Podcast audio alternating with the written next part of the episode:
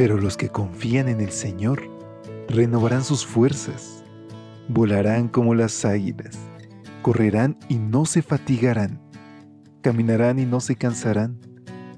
Mantengamos pues firme la esperanza que profesamos, porque fiel es el que hizo la promesa. Bienvenidos a esta serie de devocionales para adultos. Yo estoy contigo. Promesas bíblicas para vivir confiado.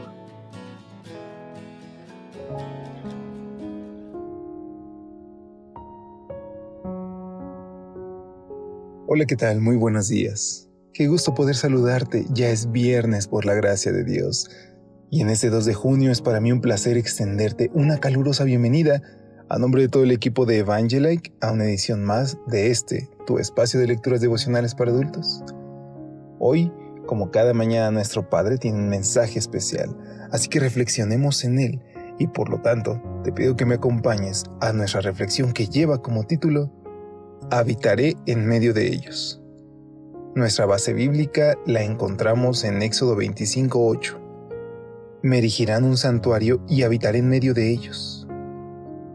En la tumba de Remrira y el influyente funcionario de Tutmosis III, el probable faraón del Éxodo, hay un relieve en el que aparecen esclavos nubios y semitas fabricando ladrillos. En la obra también se puede ver a supervisores egipcios que se aseguran de que los esclavos cumplan con cargar el agua y el lodo, hacer las mezclas, dar forma a los ladrillos y secarlos. Un antiguo texto egipcio señala que dichos ladrillos se usarían en los trabajos de renovación del templo de Karnak en Tebas. Y según algunos papiros, los esclavos tenían que completar una cuota diaria de fabricación de ladrillos. La información que encontramos en Éxodo es muy similar a las fuentes egipcias. Cuando Moisés le pidió al faraón que dejara ir libre al pueblo, el monarca ordenó a los capataces. De aquí en adelante no le darán al pueblo paja para hacer ladrillo, como lo han hecho hasta ahora, que vayan ellos mismos a recoger la paja, pero los obligarán a hacer la misma cantidad de ladrillo que antes hacían. El faraón tenía al pueblo escogido construyendo templos para dioses falsos.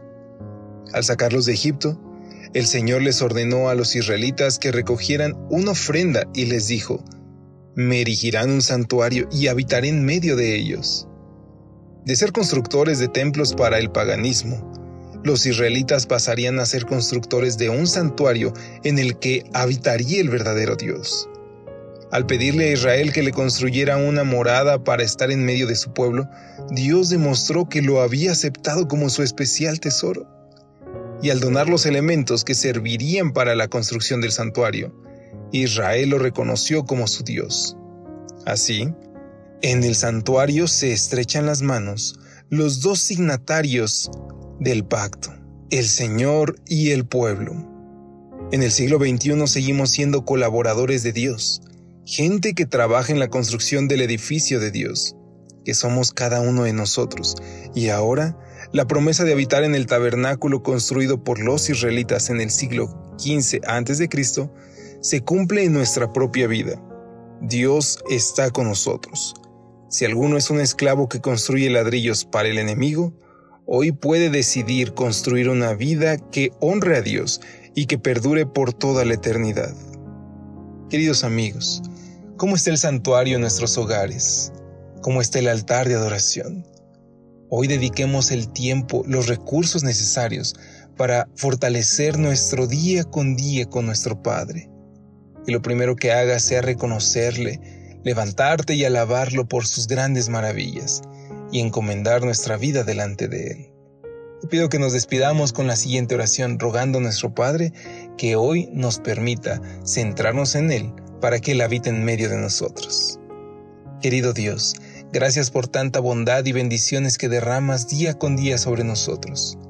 Hoy Señor queremos rogarte que mores en medio de nosotros, que sea tu Espíritu Santo el que nos guíe y que Señor nos cuides, nos protejas y que nos utilices conforme a tu voluntad. Te entregamos todo lo que somos en el nombre de Cristo Jesús. Amén. Dios te bendiga. Pasa un excelente día. Hasta pronto. Gracias por acompañarnos. Te esperamos mañana. Te recordamos que nos encontramos en redes sociales.